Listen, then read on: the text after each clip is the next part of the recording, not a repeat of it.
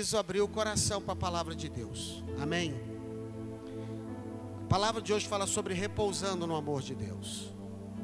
Há um texto na palavra de Deus em Isaías, capítulo 49, versículo 14 a 16. Deus está falando com Israel. Deus está falando com o seu povo através do profeta Isaías. E Deus chamava muitas vezes Israel de Sião. Quando você vê a palavra Sião, está se referindo ao povo de Deus. E numa dessas palavras que Deus transmite ao seu povo, ele traz um alerta, ele traz uma chamada à atenção, mas ele traz acima de tudo uma palavra de afirmação de quem o povo de Israel é para ele, o que o povo de Israel significava para ele. E olha o que, que Deus fala com Israel, chamado de Sião, através do profeta Isaías, no capítulo 49, nos versículos 14 a 16. Diz assim a palavra, por causa de uma reclamação do povo de Deus, diz assim a palavra: Sião, porém, disse: O Senhor me abandonou o Senhor me desamparou. E Deus faz uma pergunta: será que uma mãe pode esquecer do seu bebê enquanto ainda amamenta ou mama e não ter compaixão do filho que gerou? Pode uma mãe normal não ter compaixão de um filho que ainda mama? E Deus fala, a resposta de Deus: Embora essa mãe possa se esquecer, diz o Senhor: Eu não me esquecerei de você. Veja, diz o Senhor, eu gravei o seu nome nas palmas das minhas mãos. Os teus muros, a tua história, a tua vida, tudo que está te acontecendo, estão sempre diante de mim, diz o Senhor. Pode dar um glória a Deus, pode aplaudir o nome de Jesus. Precisa de mais alguma coisa? A gente não precisa de mais nada, ouvir mais nada de Deus para afirmar a nossa fé em Jesus. Mas a gente pega o versículo 16, principalmente naquela parte que diz assim: eu não me esquecerei de você. Olhe para quem está do seu lado. Estende a mão na direção dela e diz: Deus nunca, jamais vai esquecer de você. Seu pai pode ter te abandonado, sua mãe pode ter te esquecido, mas Deus está mandando te dizer: Eu nunca me esquecerei de você, nunca te desampararei, nunca te deixarei sozinho, nunca te deixarei à mercê dos seus inimigos. Você tem o seu nome escrito na palma das minhas mãos, diz o Senhor para você que está aqui nessa noite, e essa é a palavra mais importante. Glórias a Deus por isso. Deus está querendo lembrar para você isso. Você é tão amada, tão amado, particular e pessoalmente por Deus, que Ele escreveu você nas mãos dele. Vocês vão ouvir uma coisa agora que é muito forte, daqui a pouco. É como se Deus estivesse dizendo: Olha, eu não posso olhar para as minhas mãos sem te ver nelas. É como se Deus estivesse dizendo: Todas as vezes que eu olho para as minhas mãos, está escrito Eduardo. Qual o seu nome? Hein? Elias. Andresa. Quem quer que seja. Todas as vezes que Deus está dizendo, é como se Deus estivesse dizendo, todas as vezes que eu olho para minha mão, eu vejo Eduardo, Elias, Andresa, eu vejo você. Você está escrito ali, sabe por quê? Porque eu te amo, diz o Senhor.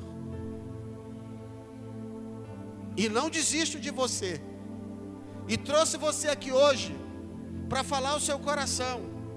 Trouxe você aqui hoje para falar o seu coração no meio dessa angústia, dessa dor, desse trauma, desse abuso, dessa violência, dessa situação que está te acontecendo, dessa guerra, dessa batalha, para te dizer uma coisa: não se engane, eu não me esqueci de você.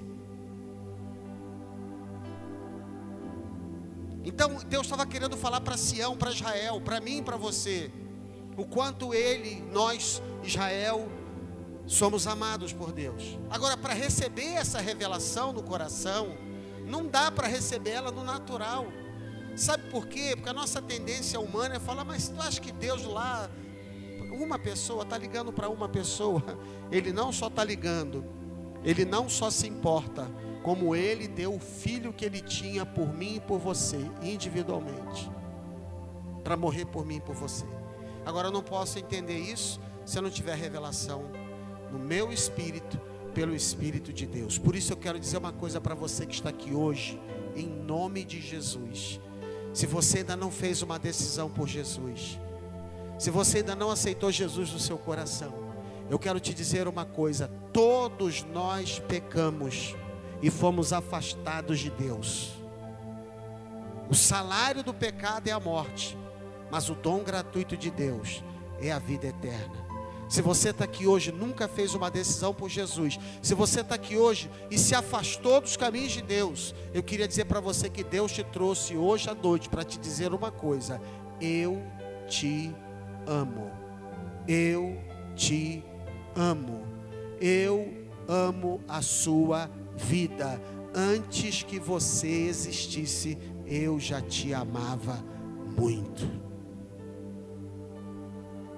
Primeira coisa que eu quero falar aqui nessa mensagem.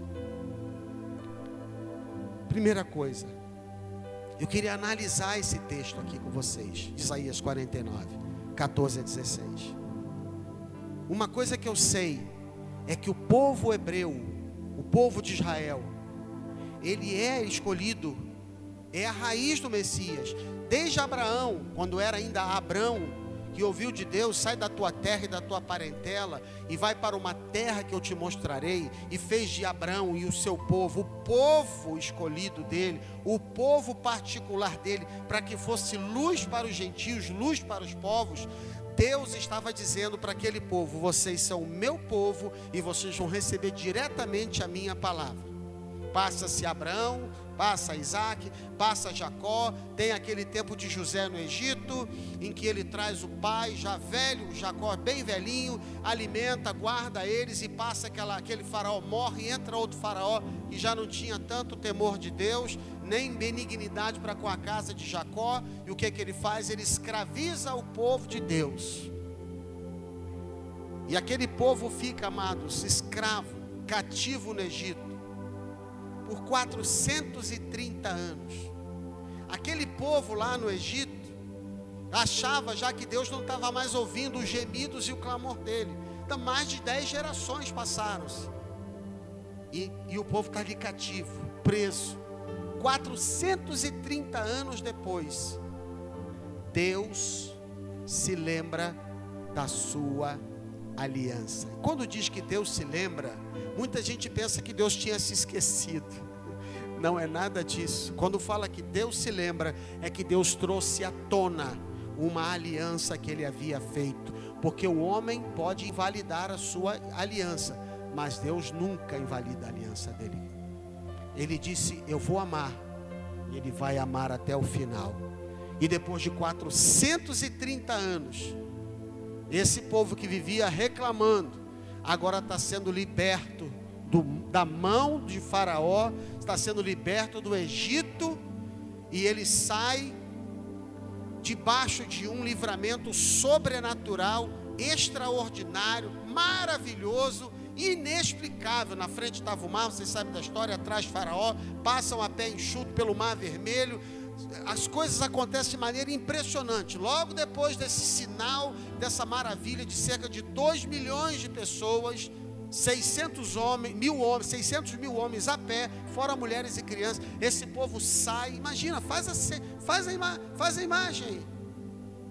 2 milhões de pessoas passando pelo mar. O mar se fecha atrás deles, mata os, os cavalos, as carruagens, os guerreiros de Faraó, mas não toca num daquele, nenhum daqueles que haviam saído.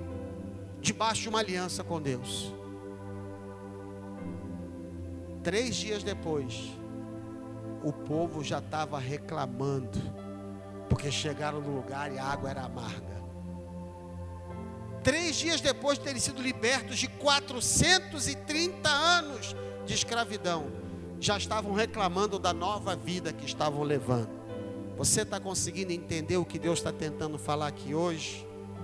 Deus arranca a minha vida do inferno, do pecado, da escravidão, do cativeiro, coloca a minha vida sob uma rocha inabalável, abençoa a minha vida, escreve meu nome no livro da vida, me dá uma nova estrutura emocional, uma nova estrutura espiritual, faz um milagre dentro da minha vida, começa a mover na minha vida e logo depois o Eduardo está reclamando. Quando aparece um problema, quem está entendendo o que eu estou querendo falar? A gente parece que às vezes não é muito diferente desse povo. Olha para quem está do seu lado e faz uma pergunta profética. Olha bem para o lado da pessoa que está tá do seu lado, é para o lado. Você anda reclamando de alguma coisa da vida? Hein? Fala que coisa feia.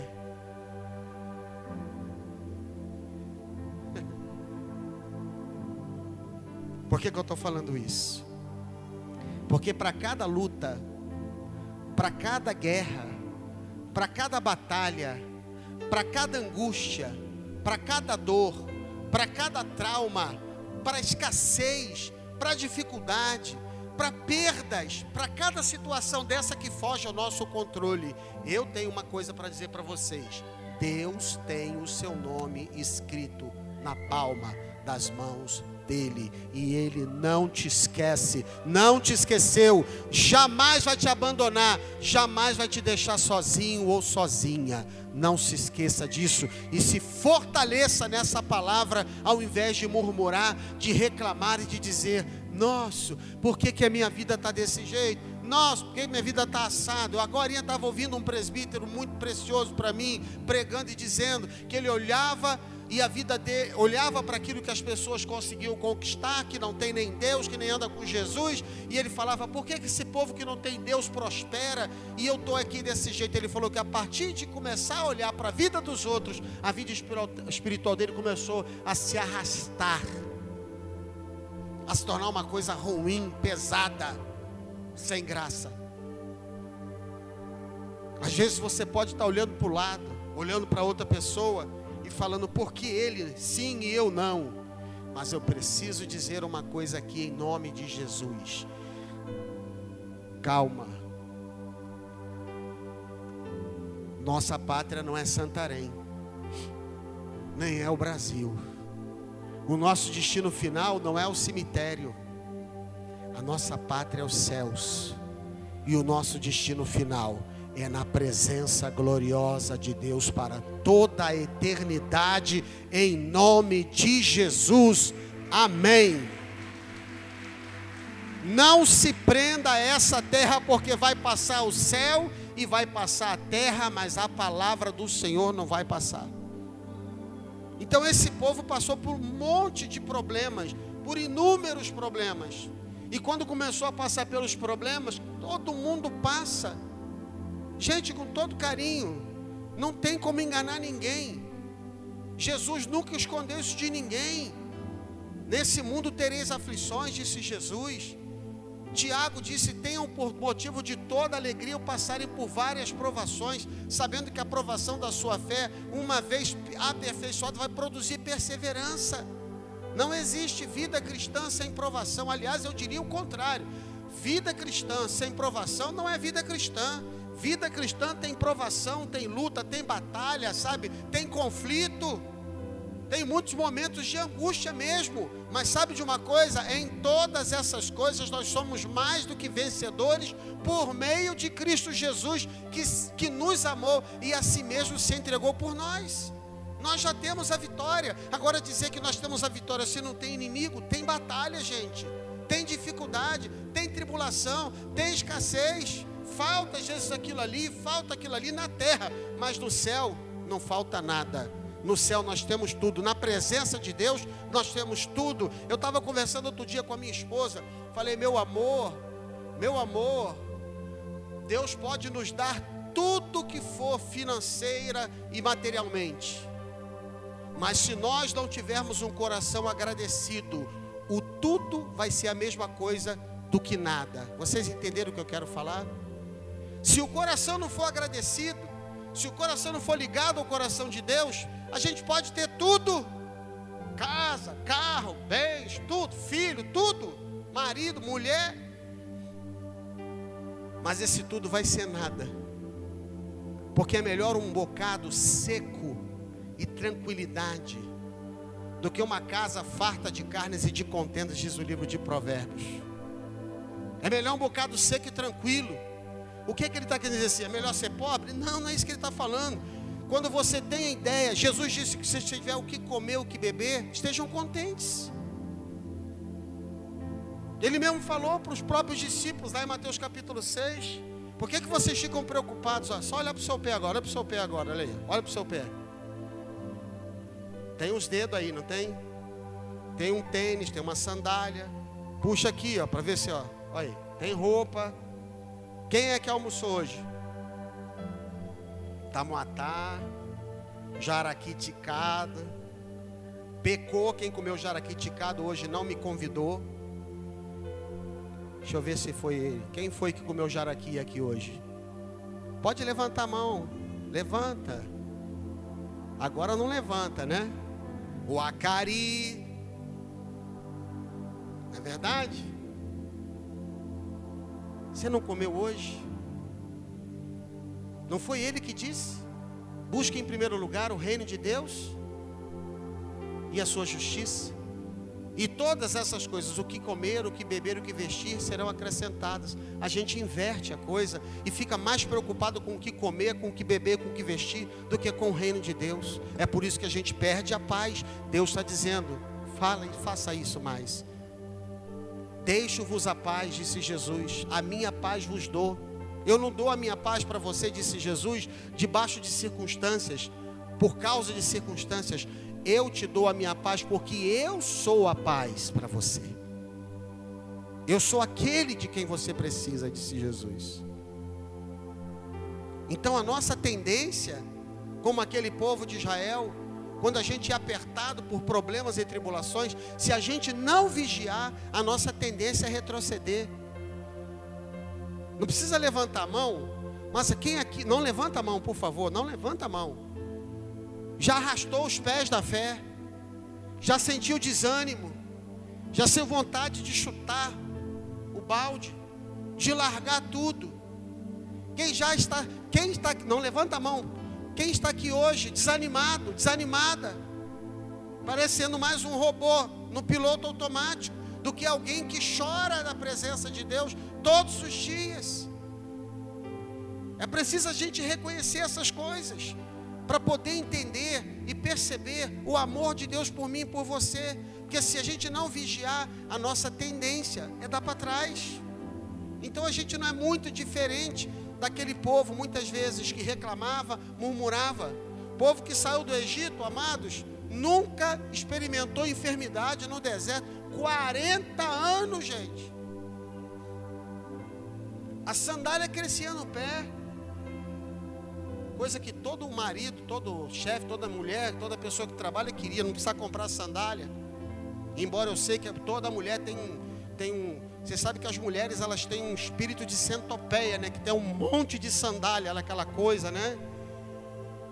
Não precisava. A roupa crescia, não tinha gente doente.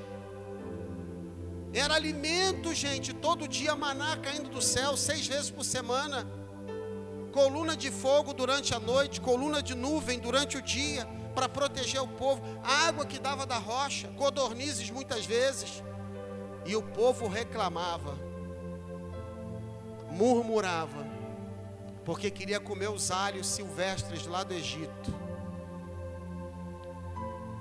Deixa eu em frente. Segunda coisa que eu quero dizer aqui. A Bíblia descreve o amor de Deus da seguinte maneira: Deus te ama de uma maneira única, provada. Não é o que diz Efésios capítulo 2, versículo 4 e 5? Olha só. Todavia Deus é rico em misericórdia, que é rico em misericórdia, pelo grande amor com que nos amou, deu-nos vida com Cristo quando ainda estávamos mortos em transgressões. Pela graça vocês são salvos, diz a palavra de Deus. Porque Deus amou o mundo de tal maneira, João 3,16, que deu o seu Filho unigênito para que todo aquele que nele crê não pereça, mas tenha vida eterna. Então, todo ser humano, gente, ele está buscando o amor. Deus criou a gente assim, para viver o amor. Muitas vezes a pessoa acredita que Deus ama o mundo. Você crê que Deus ama o mundo inteiro? Crê nisso? Não? Está todo mundo condenado? Deus ama o mundo, Deus ama Jesus. Mas muitas vezes a gente tem dificuldade de acreditar que Deus nos ama pessoalmente. Olhe para mim aqui, vou tentar correr a minha vista por aqui, por essa audiência.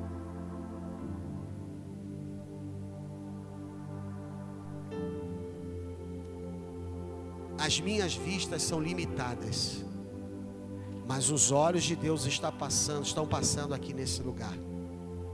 Os olhos de Deus estão passando aqui nesse lugar. Os olhos de Deus estão passando aqui nesse lugar e estão dizendo dentro do coração de cada um de vocês: Eu te amo. Eu te amo. Eu amo a sua vida. Você é precioso para mim. Você é preciosa para mim. Podem todos te abandonar, mas eu nunca vou te deixar. Não importa o que você faça, não importa o que te aconteça, não importa o caminho que você siga, Deus está dizendo: Eu vou continuar te amando, porque eu sou amor, diz a palavra de Deus em 1 João capítulo 4, versículo 8. Efésios capítulo 1, 4 e 5 diz que Ele, Deus, nele nos escolheu antes da fundação do mundo para sermos santos e irrepreensíveis diante dele no amor.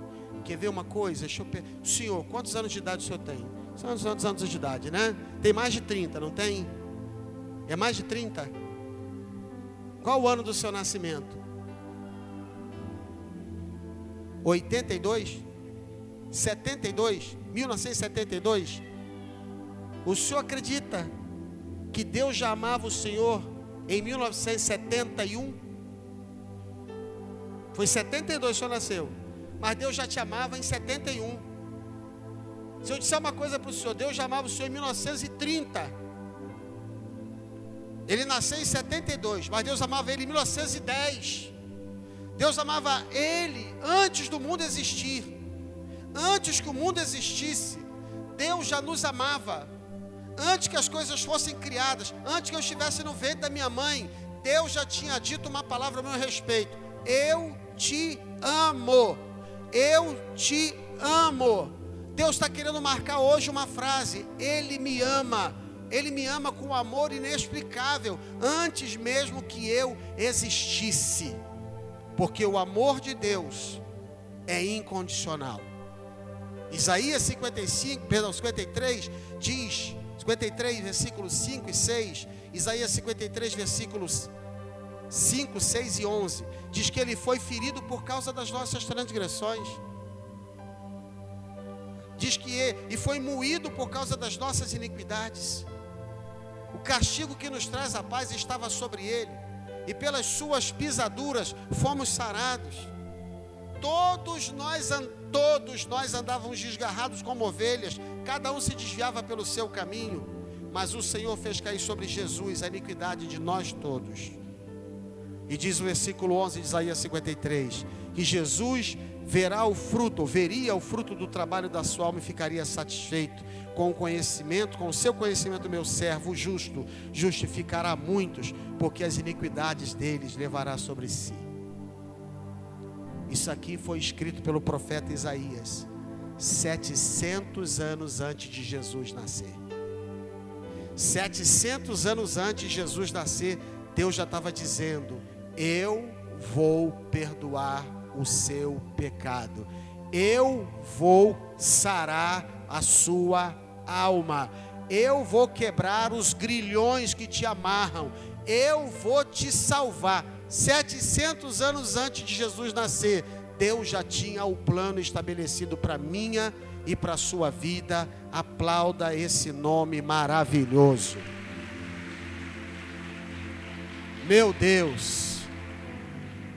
Às vezes você pode estar aqui hoje dentro da igreja, mas você se sente uma pessoa culpada, indigna.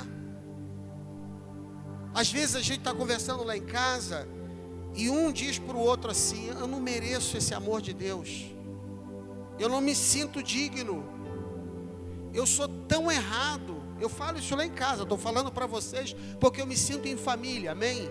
Eu sou tão errado, eu sou tão, tão limitado, eu falho tanto, eu não mereço o amor de Deus.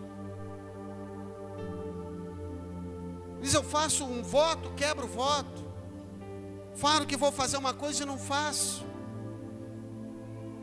Às vezes eu estou conversando em casa e abrindo meu coração para minha esposa e ela abrindo o coração dela para mim, e eu falo, meu Deus, essa angústia na alma, que coisa ruim, esse medo, esse sentimento, eu não quero isso, eu não mereço Deus, eu não mereço.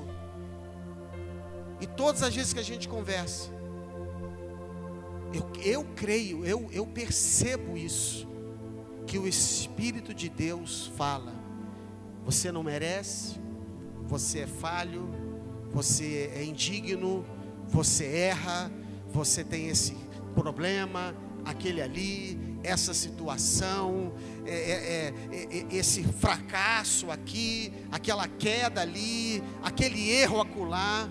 Mas eu quero te dizer uma coisa, estou dizendo para vocês o que eu percebo que Deus fala comigo. Mas eu quero te dizer uma coisa eu vou continuar te amando. Eu nunca vou desistir de você. Um espírito quebrantado e contrito jamais vai ser desprezado por Deus. Então, por que que eu vou querer ser arrogante? Eu vou querer ser quebrantado. Quem está entendendo o que eu estou falando? Amados, uma outra coisa. Esse amor de Deus é incondicional. Mas o amor de Deus joga fora o medo. Posso falar de novo? O amor de Deus joga fora o medo, lança fora o medo, põe para fora o medo, não permite que o medo se instale. A Bíblia diz lá em 1 João 4,18: no amor não há medo. Ao contrário, o perfeito amor expulsa o medo, porque o medo pressupõe castigo. Aquele que tem medo não está aperfeiçoado no amor. Fale a verdade comigo. Às vezes não é difícil acreditar no amor de Deus quando as situações difíceis acontecem na nossa vida. Às vezes não é difícil para muita gente compreender, aceitar que Deus ama, porque o diabo vem com aquelas sugestões, se Deus te ama, por que, que você está passando por isso? Se Deus te ama, por que, que seu casamento está aí na beira do, do, abismo? Se Deus te ama, por que está acontecendo isso na tua casa? Se Deus te ama, por que, que Ele permitiu que essa pessoa da sua família morresse? Se Deus te ama, por que, que Ele está deixando você ficar doente? Se Deus te ama, por que isso? Se Deus te ama, por, porque aquilo? Se Deus te ama, se Deus te ama, Ele joga um monte de coisas para minar a nossa confiança em Deus, instalar o medo e desviar a gente do amor de Deus. Jesus um dia foi tentado por Satanás. Se você é filho de Deus, estava com fome. Se você ficar dois dias sem comer, três dias sem comer, vai ficar com fome. Jesus ficou 40 dias sem comer, ficou com fome. E o diabo disse para ele: Se você é filho de Deus, manda essa pedra se transformar em pão. E ele disse: Está escrito, nem só de pão viverá o homem, mas de toda a palavra que procede da boca de Deus. diabo pegou ele e levou ele lá para cima do templo, da igreja. E disse: Se jogue daí de cima. Está escrito na Bíblia que aos seus anjos dará ordens ao teu respeito. E Jesus disse: Mas também está escrito: Não tentarás ao Senhor teu Deus. É a palavra. E o diabo não desistiu, pegou outra e falou assim: Olha, todos esses reinos me foram dados. Se você prostrado me adorar, eu vou dar esse reino todinho para você. Aí Jesus falou: Agora chega, arreda Satanás, porque está escrito somente ao Deus Todo-Poderoso darás culto. Dá um problema na sua vida.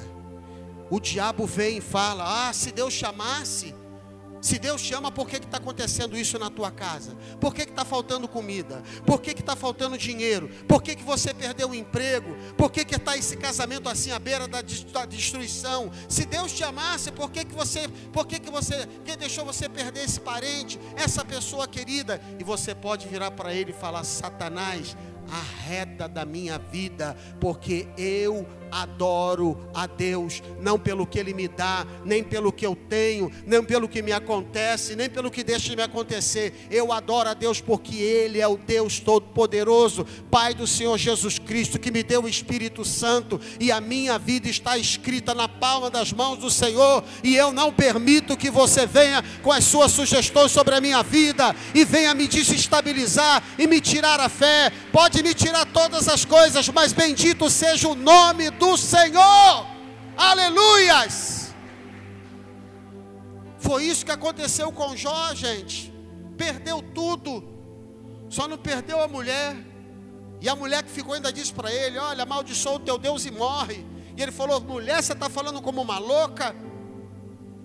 O Senhor Deus nos deu os filhos, o Senhor nos deu, Deus nos deu todos os bens que nós tínhamos. Se Ele permitiu tirar, Vou te dizer uma coisa: bendito seja o nome do Senhor. Está entendendo o que eu estou falando, gente? O amor de Deus joga fora o medo. A gente não consegue, é impossível. É impossível a gente estar tá cheio de fé se a gente não, não acreditar realmente que Deus ama a gente. Pode parecer repetitivo o que eu estou falando clichê. Mas eu queria dizer uma coisa extraordinária aqui nessa noite. Você está pronto para receber o que eu quero dizer aqui nessa noite? Está pronto? Eu vou dizer, eu posso falar? Então eu vou falar.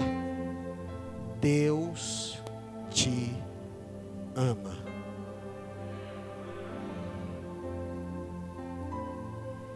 Uma vez eu ouvi um profeta de Deus dizendo para mim, Eduardo, no dia em que a dúvida bater a sua porta, no dia em que vier a tribulação, no dia em que vier a angústia, no dia em que vier o desespero, no dia em que vier a dor, Eduardo, o trauma, no dia em que vier o medo, Eduardo, nunca se esqueça do que eu vou te falar. Deus é bom e o diabo é mau.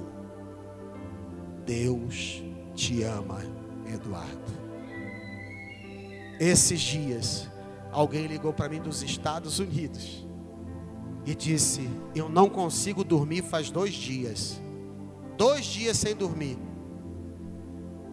Porque Deus mandou te dar uma palavra e eu cheguei a dizer para Deus: É muito ridículo Deus falar isso para Ele. Ele já sabe disso. Mas eu não consigo dormir faz dois dias. Eu falei: Pode falar então o que, que é? Ele falou: Deus mandou dizer para você que Ele te ama. Era tudo que eu precisava ouvir naqueles dias. Passando por uma tribulação horrível, síndrome do pânico, desespero na minha alma. Um profeta, eu sou um profeta. Deus me chamou para ser profeta.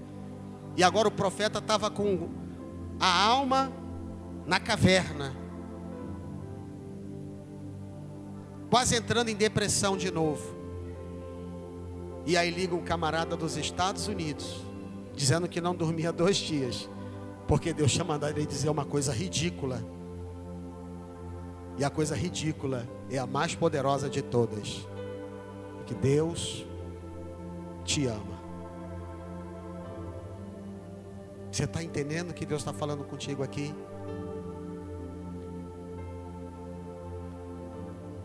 Eu quero terminar falando uma coisa aqui. Deus é relacionamento. Deus é intimidade. Deus é junta. Deus é agarrado com a gente. Deus é relacionamento. O relacionamento mais lindo da Bíblia, mais lindo, é o relacionamento de Deus Pai e Deus Filho. É tão lindo que o Pai nunca, jamais se desgrudou do Filho. Nunca. Deus Pai nunca desgrudou de Jesus. Até o dia em que ele foi pregado naquela cruz por minha causa e por sua causa. E naquele momento, Jesus na cruz do Calvário percebeu em toda a sua existência que pela primeira vez o Pai escondeu o rosto dele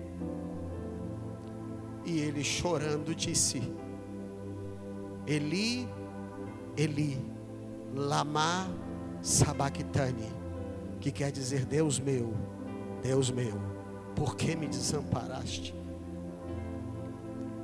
Ele já sabia por quê. É porque naquela cruz estava pregado os fracassos, os traumas, as angústias, as derrotas e a morte eterna do Eduardo. E naquela cruz ele estava morrendo para que eu tivesse vida, para que você tivesse vida. Como é que a gente pode duvidar do amor de Deus por nós? Quando o próprio Deus Pai deu o único filho que ele tinha e ainda virou as costas para ele, porque ele não pode conviver com o pecado. Amor é relacionamento. Eu quero terminar essa palavra com uma coisa que aconteceu comigo ontem. Porque relacionamento fala de estar juntos, concorda comigo? Quem é casado aqui há mais de 10 anos, levanta a mão. Mais de 10 anos. Sua esposa está aqui, cadê? Cadê o esposo com a esposa? Está junto? Mais de 10 anos. Vocês têm tido umas boas conversas profundas o tempo todo? Ou essa criança fez as conversas se encerrarem. Ai de ti, que não tenha conversas profundas com ela, que você vai perder a intimidade dela. Ontem de manhã eu levantei cedo, gente, cedo. Eu não gosto de levantar muito cedo sábado. Máximo sete, meia, oito horas. Mas ontem eu levantei mais cedo. E eu corri lá para a cozinha e peguei aqueles flocos, é flocão, né, que chama aqui também de milho, flocão, flocão. E fui preparar. Eu falei hoje de manhã aqui quarteirão, todo mundo ficou rindo de mim, mas é quarentão. Eu falei quarteirão, o pessoal ficou me olhando.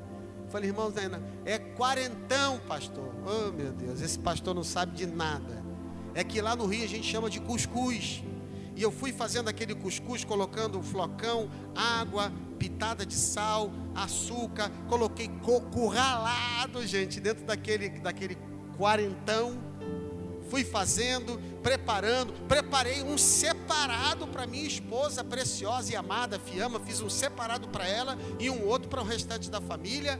E aí peguei quatro ovos, dois marrons, dois brancos para fazer um desenho na mesa, botei para cozinhar, fiz café, gente. E olha, só não fiz tapioquinha porque eu não tinha, porque eu faria tapioquinha também, porque eu não sou brincadeira não, eu faço mesmo. Tá entendendo? E aí fiz aquela mesa maravilhosa, xícara, botei pires e botei, botei manteiga, botei tudo na mesa, preparei a mesa e quando a mesa estava ficando já prontinha e a coisa estava fervendo, lá vem a rainha da Inglaterra descendo as escadas.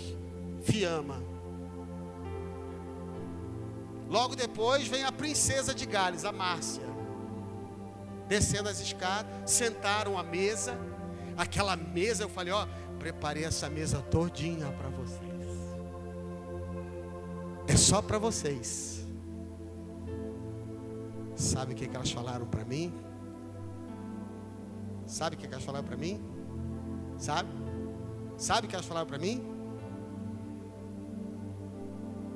Nada.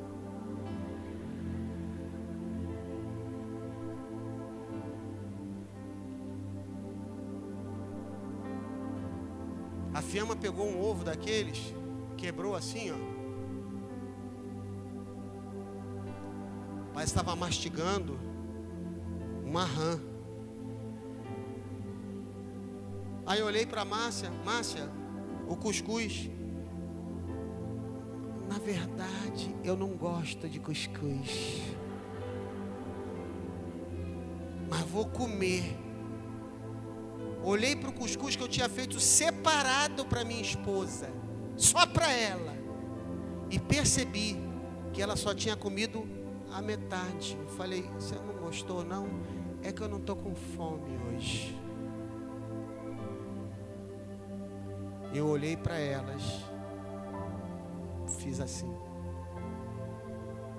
e Deus me lembrou hoje, todos os dias eu preparo um banquete para vocês. Tenho a minha palavra, tenho louvor, tenho adoração, tenho os milagres, tenho as direções, tenho as saídas, tenho as vitórias. Um banquete todos os dias e sabe o que, que a gente faz muitas vezes com esse banquete diário?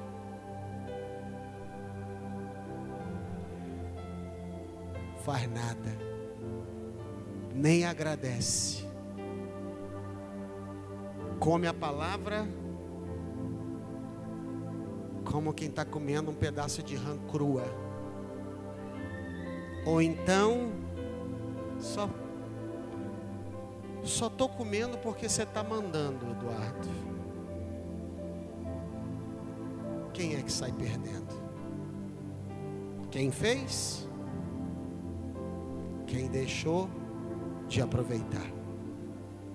O amor de Deus nos traz descanso.